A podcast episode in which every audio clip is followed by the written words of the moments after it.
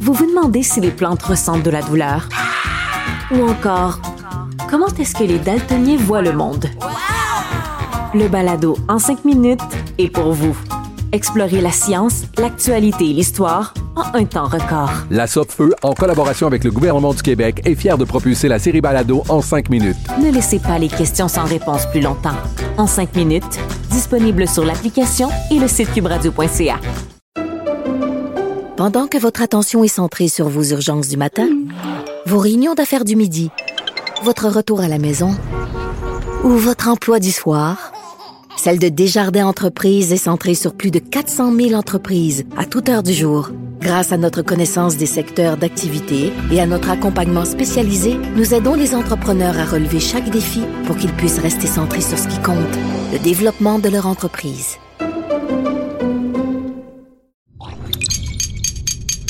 Cube Radio. Il connaît tous les dessous de la politique. Chef du bureau d'enquête de l'Assemblée nationale. Antoine Robitaille. Là-haut sur la colline. Là-haut sur la colline. Bon mardi à tous. Aujourd'hui à l'émission, on reçoit André Lamontagne, ministre de l'Agriculture, qui a fait adopter une nouvelle loi sur les produits alimentaires, laquelle permet entre autres la création d'abattoirs de proximité. Ensuite, en balado, l'historien Frédéric Bastien nous parle du 40e anniversaire d'un jugement clé de la Cour suprême du Canada, le renvoi sur le rapatriement de la Constitution, où la perte du droit de veto du Québec sur les changements constitutionnels a été officialisée. Monsieur Bastien estime que ce jugement pourrait être invalidé 40 ans plus tard en raison de violations de principes fondamentaux comme la séparation des pouvoirs et l'indépendance de la justice. Mais d'abord, mais d'abord, c'est l'heure de notre rencontre quotidienne avec Rémi Nadeau. Cube Radio. Les rencontres de l'heure. Rémi Nadeau et Antoine Robitaille. La rencontre Nadeau-Robitaille. Bonjour Rémi Nadeau. Bonjour Antoine. Chef de bureau parlementaire à l'Assemblée nationale pour le journal et le journal. Parlons maintenant de la troisième dose. Euh, il y a eu une longue conférence de presse sur ce sujet-là. Euh, tout le monde euh, peut-il être comme Joe Biden et se faire donner euh, un petit rappel? Pas tout le monde, sauf que euh, les, euh, ceux qui sont en résidence pour personnes âgées, les RPA, les CHSLD, c'est 220 000 personnes qui auront droit à la troisième dose qu'on veut administrer d'ici la fin octobre dans, dans, ces eaux-là. donc ça, ça a été confirmé et je, je, trouve que sur le plan de la COVID, on n'a eu que de bonnes nouvelles ou des aperçus de bonnes nouvelles? Parce hein? que l'autre chose, c'est que on, on se montre très confiant que le vaccin soit homologué pour les moins de 12 ans bientôt et qu'on pourrait aussi commencer à vacciner donc les enfants autour de la fin octobre, début novembre. Mais ça, c'est toujours conditionnel à l'homologation. Mais ça semblait quand même positif de ce côté-là. Et on parle d'assouplissements qui seront annoncés dans les prochains jours. Marc-André Gagnon, notre collègue, a posé la question, mais pourquoi on ne peut pas être euh, davantage de personnes dans un événement eh sportif comme un match d'hockey du Canadien? Ça va commencer bientôt au Centre Bell alors qu'on voit des arénas remplis à craquer aux États-Unis, des, des, stades en Europe. Euh, et euh, ils n'ont pas voulu comme trop euh, vendre la... Mais on dirait qu'il y avait le goût de dire que oui, oui, oui. on s'en va vers... C'est ça, Christian Dubé regardait Dr Arruda avec un sourire là, comme pincé, comme s'il avait dit oui, oui, hein, ça s'en vient. donc, ils nous ont annoncé de bonnes nouvelles qui s'en viennent. C'est extrêmement positif et aussi le fait qu'on est comme sur un, un, plateau un peu vers le bas pour le nombre de cas. Mais M. Dubé en même temps, il faut être prudent. Il y a des, euh, des gens qui entrent à l'hôpital tous les jours. Il parlait de 25. Euh, donc, il faut rester prudent. Mais en même temps, je pense qu'avec le passeport vaccinal et de plus en plus de gens qui sont double dosés, euh, permettez-moi l'expression, ben, ça veut dire qu'on devrait, je pense, bientôt être plus nombreux dans des, des rassemblements. Ça sent bon. Donc, ce que tu as appelé la lassitude démasquée va peut-être avoir une fin, Rémi. J'espère que ça achève. Parle-nous maintenant d'une colère gouvernementale. Exactement. Ça vient avec un de nos papiers, ça. La colère gouvernementale du jour, c'est ça, parce que Geneviève Lajoie a révélé euh, dans un texte dans le journal qu'une euh, petite fille en maternelle de maternelle 4 ans, oui, euh, avait un trouble du langage et même si elle est en maternelle 4 ans et que ça a été dépisté, le centre de service scolaire n'était pas en mesure de lui fournir un, un orthophoniste, par exemple, ou des services. Et on lui a dit, en plus, et c'est ça qui fait mal pour le gouvernement, si elle avait en CPE, il y aurait eu des, services de professionnels, mais malheureusement, on n'a pas dans le réseau scolaire, euh, alors que pourtant, François Legault quand il mettait son siège en jeu pour les maternelles 4 ans, c'est le clou sur lequel il tapait. C'était que ça permettait de dépister plus vite et de donner plus vite des services euh, aux jeunes. Alors, euh, je pense qu'il était de mauvaise humeur et euh, il a fait en sorte que le ministre de l'Éducation, Jean-François Roberge, est intervenu immédiatement. Il a contacté le centre de services scolaires pour dire qu'il fallait plus que ça arrive et le ministère de l'Éducation va même rembourser le 700 dollars que la famille a payé pour avoir des services au privé euh, pour être sûr qu'au moins ils, ils aient le service de l'État et, et non qu'ils aient à débourser euh, de leur poche. Alors, Bien. inter- intervention rapide, mais c'était vraiment pas bon sur le plan, je te dirais, de l'image pour la CAQ et les maternelles 4 ans. Passons maintenant à l'analyse sportive de la période de questions.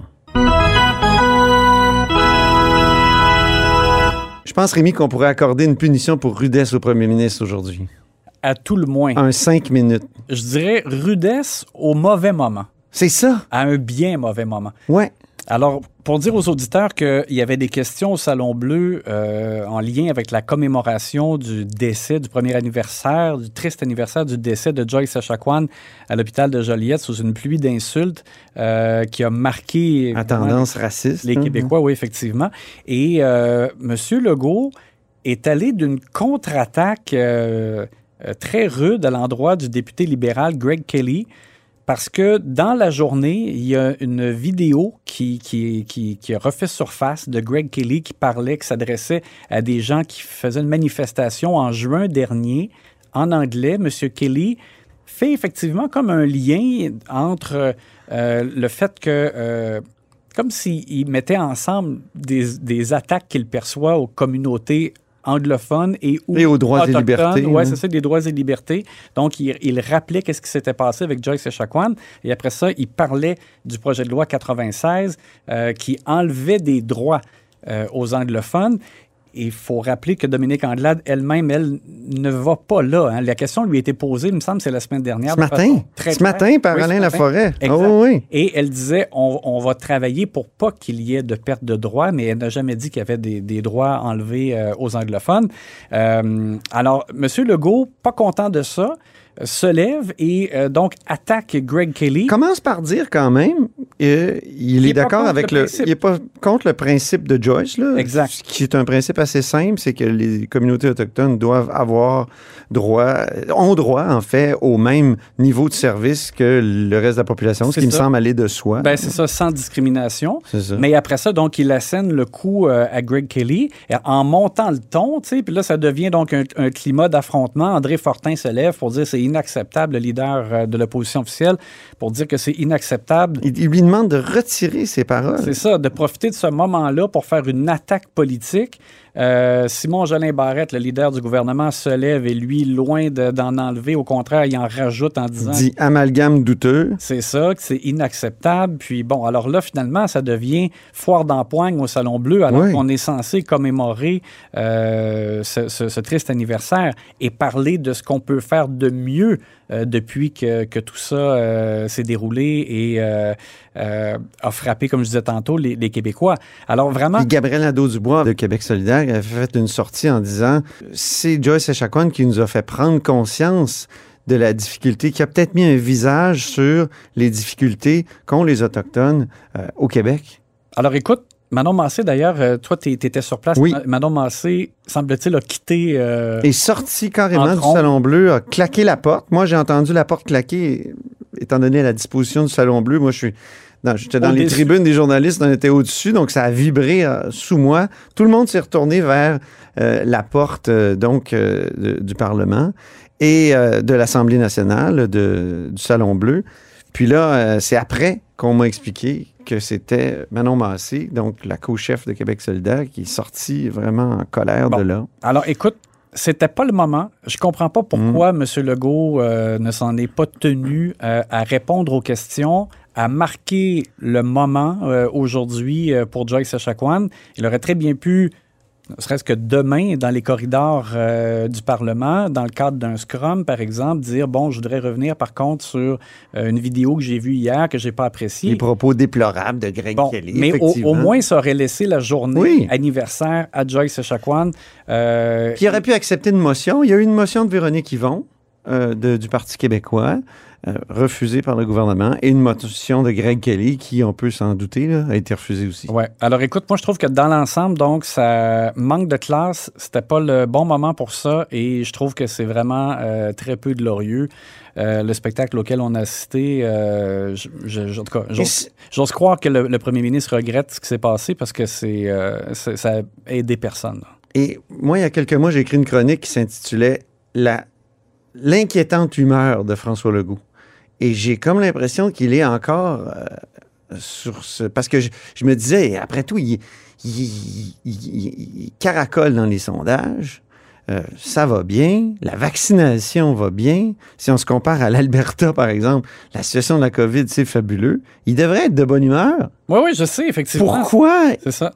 à- au Parlement, pourquoi à l'Assemblée nationale, il s'en prend comme ça à ses euh, adversaires, comme si il était dans le fond du baril des sondages, puis il avait besoin de se faire valoir, puis il avait besoin d'attaquer. Je, je sais pas, je ne comprends pas. Non, moi non plus. C'est comme s'il n'était pas capable de réprimer son côté trop sanguin, mais imagine C'est comme une équipe qui gagne 6 à 0, puis t'as encore, t'as quand même le capitaine qui se met à fesser sur qui tout le monde. les gants. ouais, Ben oui. Alors, mais c'est même chose, je trouve que c'est incom- incompréhensible et je, et je me dis si, euh, par exemple, la, la CAQ devait perdre des points à l'approche de l'élection et qu'il y avait davantage de tension, imagine qu'est-ce que ce serait. là. Ben oui. Et, euh, alors, euh, non, je pense que c'est ça. M. Legault devrait euh, vraiment contenir ses ardeurs et penser au moment où il fait euh, ce genre d'attaque-là. Là, C'était pas. Moment solennel, Ouais. triste, de commémoration. En tout cas, on comprend pas. La contre-attaque du jour, Contre-attaque du jour, mais sur un, celle-là, peut-être un, est- un- un ton plus, euh, plus rieur. Oui, c'est ça. Celle-là, elle est plus souriante. C'est Pierre Fitzgibbon, le ministre de l'Économie. Moi, il m'a fait rire parce que euh, Monsef Déragi, qui était de retour au Salon Bleu après Oui. avoir eu euh, la COVID, euh, Il dit qu'il a vécu trois jours d'enfer, mais là, il est bien. il est bien, c'est ça. le- le et, et trois jours, libéral Ligan. trois jours malade, même s'il est double vacciné. Donc ça, ça rappelle aussi aux gens quand même de, de faire attention.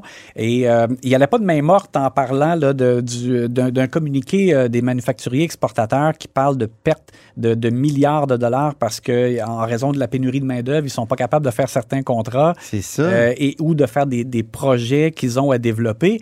Et euh, donc, il parlait de 18 milliards de dollars perdus en disant que ça, c'est deux tunnels caquistes. Puis là, c'est l'apocalypse. Il a utilisé le mot apocalypse.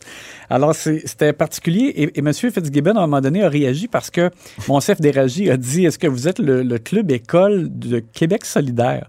En parlant de la CAQ, alors que pourtant, les libéraux aussi ont, ont, euh, reproché à la CAQ euh, d'être comme un vieux parti, euh, de, de oui, parce montrer- qu'il travaillerait secrètement à la décroissance du Québec. Ouais, tu sais, de- Pourtant, l'économie va bien, a dit Pierre Fitzgibbon. Il dit, je sais pas trop quoi répondre à ça. Oui, puis- il avait l'air à trouver l'attaque complètement ridicule. Ouais, puis il a dit- sont- il hein, a c'est- dit, je me pensais au Cirque du Soleil. C'est ça. qui m'a fait rigoler. La meilleure contre-attaque, je me pensais au Cirque du Soleil, euh, surtout quand on sait que M. Fitzgibbon euh, a montré qu'il pouvait être ouvert à ce que le gouvernement euh, remette de l'argent Oui. au Cirque du Soleil pour reprendre une participation. Et là, il avait l'air de trouver que M. Déragi faisait une courbette, là, comme une acrobatie, euh, euh, en passant C'est de ça. euh, un vieux parti paternaliste. Puis là, soudainement, c'était comme le club d'école de QS, ça virait à l'envers. Alors, euh, une, une bonne contre-attaque du ministre de l'Économie. Sur ce ton plus joyeux, on se laisse, puis on se reparle demain, cher Rémi. À demain!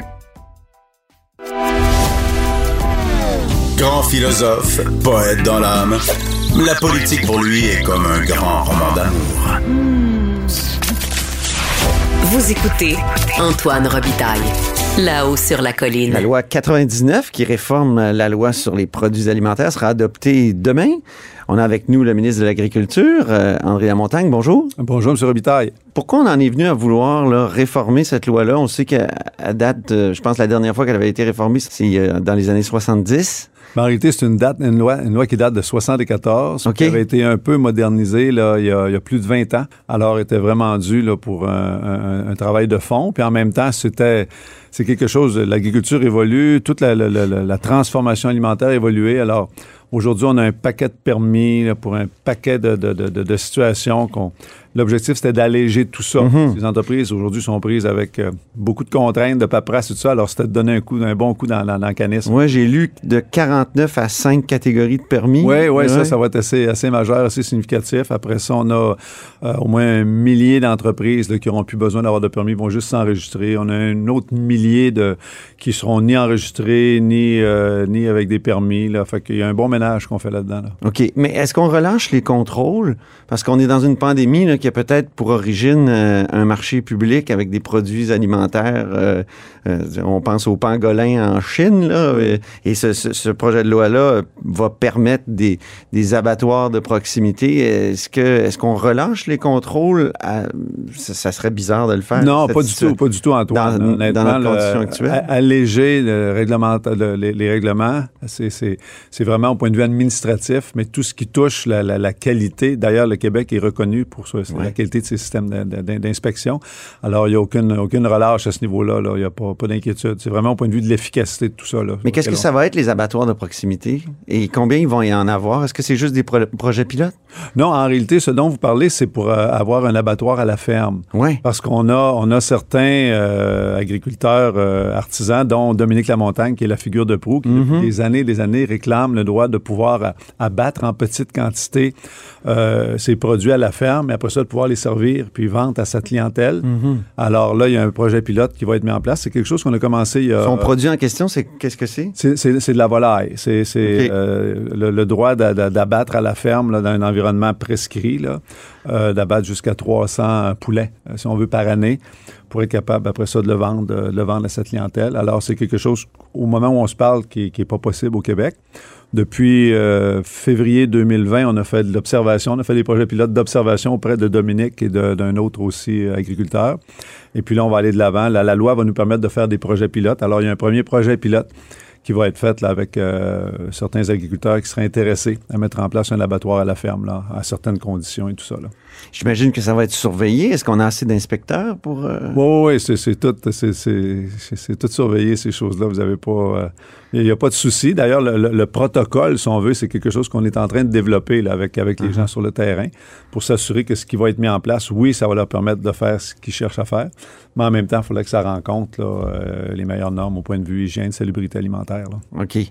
Donc ça, c'est un aspect important. Quel autre, quel, quel, euh, quel autre euh, permis disparaît? C'est ça, de 49 à 5, je trouve que c'est Ben, en réalité, on avait tout ce qui touche la, la préparation d'aliments.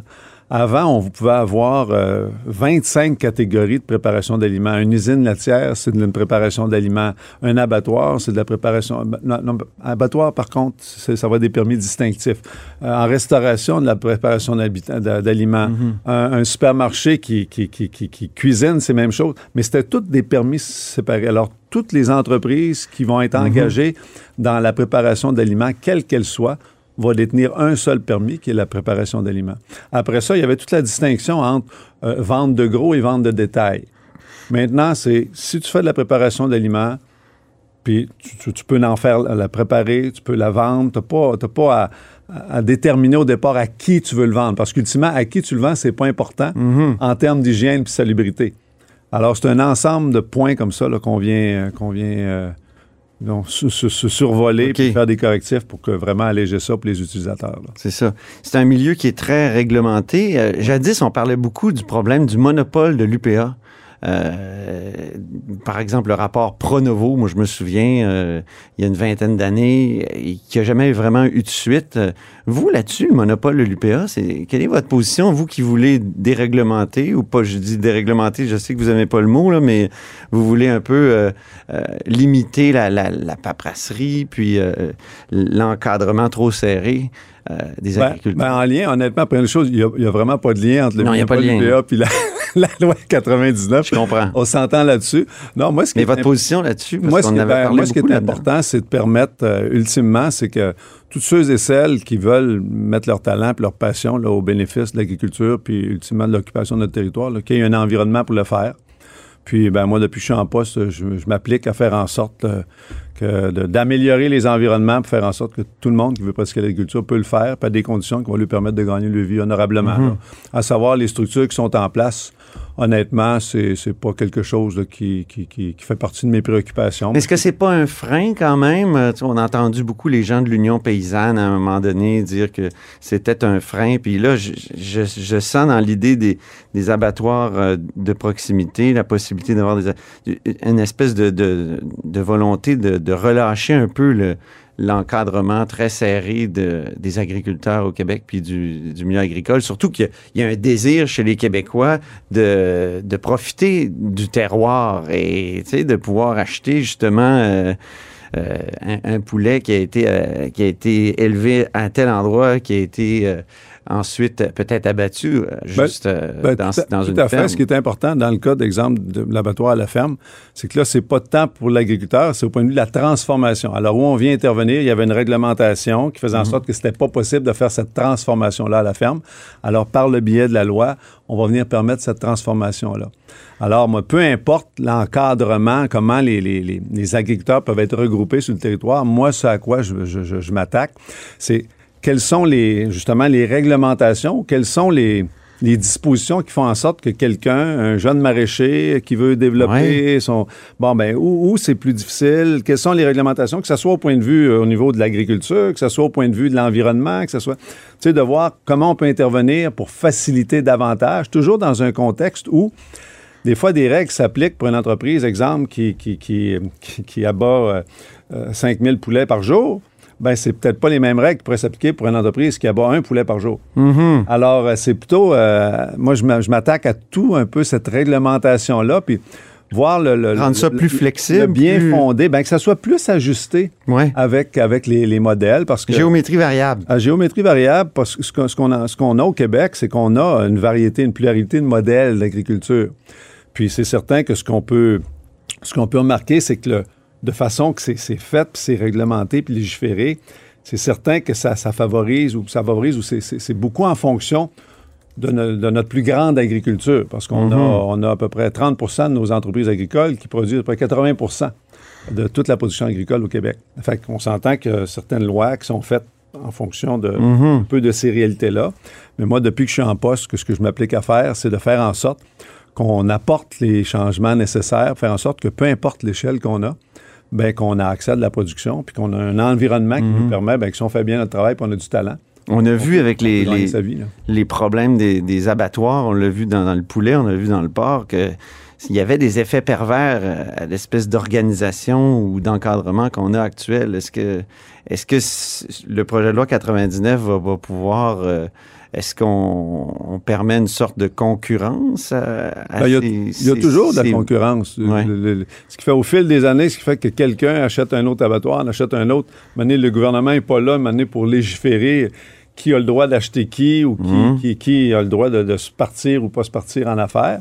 Mais euh, ce qui est important, c'est que les entreprises qui sont en place, ben, aient, aient- aient- aient les plans de contingence qui sont en lien direct avec leur position dans le marché. Et puis ce qu'on a vu avec, euh, dans le cas d'Excel d'Or, ben, c'est que définitivement, il y a eu des enjeux là, au niveau du plan de contingence là, dans un cas d'une fermeture comme ça, parce que l'usine d'Excel d'Or en Beauce, euh, en Chaudière-Appalaches, qui, Mhm. était, qui était fermée, c'est à peu près 20 de, de la capacité d'abattage.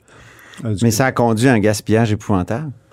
ça, ça l'a conduit effectivement à un gaspillage épouvantable. Puis moi, depuis le jour 1, ce que j'expliquais, c'est que, que, que notre aujourd'hui, avec une, population éduquée comme on est et riche comme on est au Québec, d'avoir des lois et règlements qui font en sorte qu'on peut mener, prendre en otage un gaspillage alimentaire comme ça pour essayer de part et d'autre, que ce soit du côté patronal ou syndical, là, mais qu'on puisse mettre en enjeu euh, une si grande possibilité de gaspillage alimentaire. Il me semble qu'il y a peut-être euh, des choses qu'on pourrait, qu'on pourrait faire. Qu'est-ce qu'on peut faire? Ben, moi, Parce que c'est je pense qu'on a acheté du lait aussi pendant la- au début de la pandémie. Euh, Ouais, mais- Il y a eu. Donc, on a acheté du lait, on a acheté des, des poulets, on a acheté des cochons.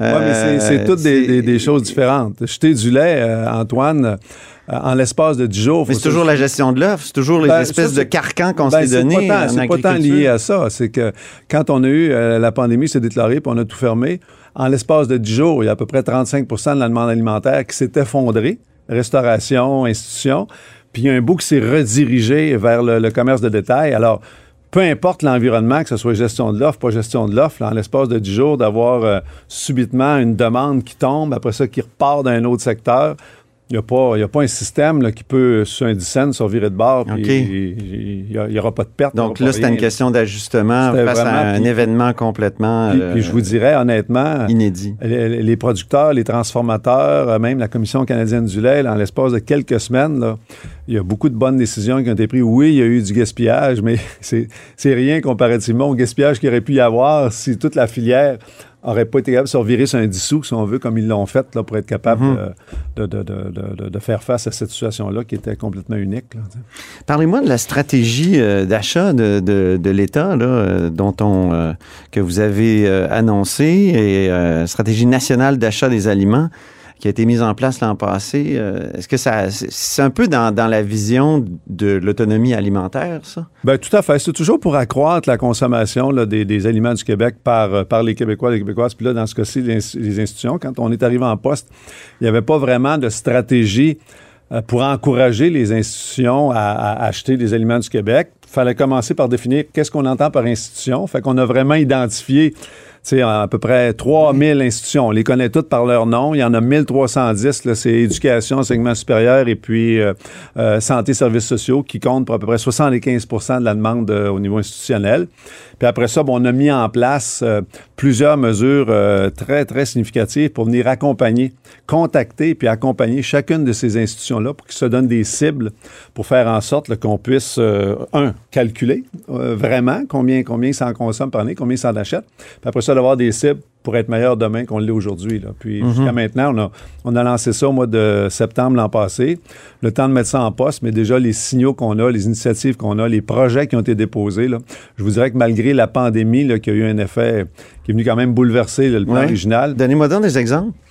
Ben, euh, Qu'est-ce qui, qu'est-ce de- qui- qu'est-ce qui a changé, par exemple? Est-ce qu'on consomme plus de, de poulet ou de, de Ben, porc ou de, ben, de peut- lait du Québec euh, ben, c'est qu'on a, on a dans les hôpitaux, par exemple? Parce qu'on a, on a plusieurs organismes, par exemple, euh, euh, certains hôpitaux, certains SUS, aujourd'hui c'est plus les SUS. Quand on réussit à, ouvrir une porte à un SUS, des fois, on, on- on- on fait affaire avec 30 établissements. Oui. Mais, mettons, des gens qui n'avaient pas vraiment de cible, mais qui avaient un certain niveau de consommation de produits québécois, puis que là, finalement, ben, ils ont été sensibilisés à ça, ils ont été accompagnés. Puis là, ben, ils présentent un projet pour augmenter, si on veut, leur, euh, leur, leur consommation de, de- de- de produits québécois. Fait qu'on a eu, on a eu plusieurs dizaines de projets comme ça qui ont été présentés. Parallèlement à ça, on a développé, euh, on a donné un mandat à l'Institut de tourisme hôtellerie du Québec. dont on, a, de- on a finance, on appelle ça des conseillers en approvisionnement locaux. Il y a une équipe de neuf spécialistes qui a été développée à l'ITHQ puis dont le rôle est d'appeler systématiquement, de prendre contact avec les, les gens qui sont responsables de l'approvisionnement alimentaire au, au sein de chacun des organismes pour euh, faire un état des lieux, puis après ça, les accompagner pour qu'eux aussi se fixent des Est-ce qu'il y a des chiffres déjà que vous pouvez nous donner? Ou... Non, je ne peux pas vous donner de chiffres au jeu de ce qui a été réalisé. Je peux vous dire d'où on part. Oui. Hein, au départ, Oui, je me souviens que c'était très bas. hein? Des, des- des institutions là, qui euh, qui avaient aucun intérêt ou qui portaient pas intérêt à tout ça là, pouvaient acheter entre 25 et 30% de produits québécois. Seulement? Oui, ben, en tout cas, c'est quand même un départ. Quelqu'un qui s'en préoccupe pas, puis il y a déjà ça, on se dit c'est une base. OK. Après ça, en- les gens là, qui étaient un peu sensibilisés à ça, ben, on parle peut-être de 45-50. Après ça, on en a qui, qui, qui allaient à 60% puis même on en a que c'était à 70 et 75 C'est sûr que plus on monte, ben, plus ça devient compliqué, plus c'est- c'est c'est- c'est- c'est difficile. Mais on Ben a oui. établi qu'il y a à peu près 45% de ce qui est acheté là, au point de vue institutionnel, c'est des aliments québécois, des aliments fabriqués au Québec. Alors, l'objectif, là, ça a été de. Ça va être. Si on le met en termes absolus, là, c'est de faire, faire passer ça de près 45% à 60 là, Mhm. sur une période de 5, ans à peu près. Là. Est-ce qu'il y a des aides euh, finan... des- des- Est-ce qu'on est-ce qu'on aide financièrement? Ces, ces Ben- établissements-là parce que ça peut représenter un coût supplémentaire? Bien, c'est ce qui est important, c'est quand on les accompagne, toute la question de, les- de la saisonnalité Ah oui. de nos, de nos- de- de- des aliments qu'on va utiliser, la composition des menus. Hein, parce que quelqu'un qui se lance là-dedans, puis qui n'est pas trop au courant, puis qui porte pas trop attention aux questions de la saisonnalité ou quel- comment les menus pourraient être composés, bien, l'ITHQ vient beaucoup aider à ce niveau-là. Fait qu'au niveau de l'accompagnement, là, au, au niveau de l'accompagnement, il y a beaucoup d'argent qu'on a investi, mais c'est pas de l'argent qui est donné à l'organisme, c'est de l'argent qui est transité par l'ITHQ pour aller faire du conseil. Il y a beaucoup de sous aussi qui sont donnés à Aliments du Québec pour venir faire du démarchage auprès d'institutions pour avoir Aliments du Québec au menu. Il y a aussi des sous qui sont donnés à un organisme qui s'appelle M30 M, M361, qui est auprès des écoles, qui fait du travail en profondeur auprès des écoles primaires, des écoles secondaires, pour venir accompagner. Puis après ça, on a des programmes, on appelle ça un programme de développement de marché. donnez-moi un exemple d'un aliment qu'on importait avant, puis qui désormais, dans une école, dans un hôpital ou dans, ailleurs, il- ça va être euh, québécois. Ben, c'est pas tant un aliment qu'on importait C'est les avant. patates, c'est juste les, euh, je Ben, sais écoutez, euh, des, des viandes tranchées. On, on a eu la manchette sur euh, des, des fruits, des légumes qu'on produit ici. Euh, ça peut être des- une sauce à spaghetti, ça peut être euh, des pâtes, ça peut être... euh, Ouais. Il y a, il y a tout- toutes sortes de produits qu'on fait au. Québec. D'ailleurs, une des initiatives de notre stratégie nationale, c'est de mettre en place un- le premier répertoire des aliments du Québec. Ah, OK. On a déjà commencé à développer ça. C'est un projet qui est sur quelques années. Là. À terme, ce qu'on veut, c'est qu'on ce, ce répertoire-là, ben, n'importe qui qui est en charge d'achat institutionnel au Québec va aller en ligne et puis va avoir accès là, à, à peu près tout ce qui est disponible en produits alimentaires au Québec pour être capable de contacter les fournisseurs, obtenir des prix. euh, Mhm. Bien. J'avais d'autres questions, mais on- ça sera pour une autre fois. Merci beaucoup, André Lamontagne, donc ministre euh, de l'Agriculture. C'est un plaisir. Merci Québec. pour votre intérêt. Merci. Fait Antoine. plaisir. Merci. Cube Radio.